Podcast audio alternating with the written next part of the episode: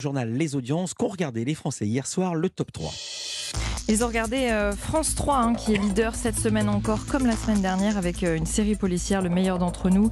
3 150 000 téléspectateurs, 16,4% de part d'audience. C'est tout de même en baisse par rapport à la semaine précédente.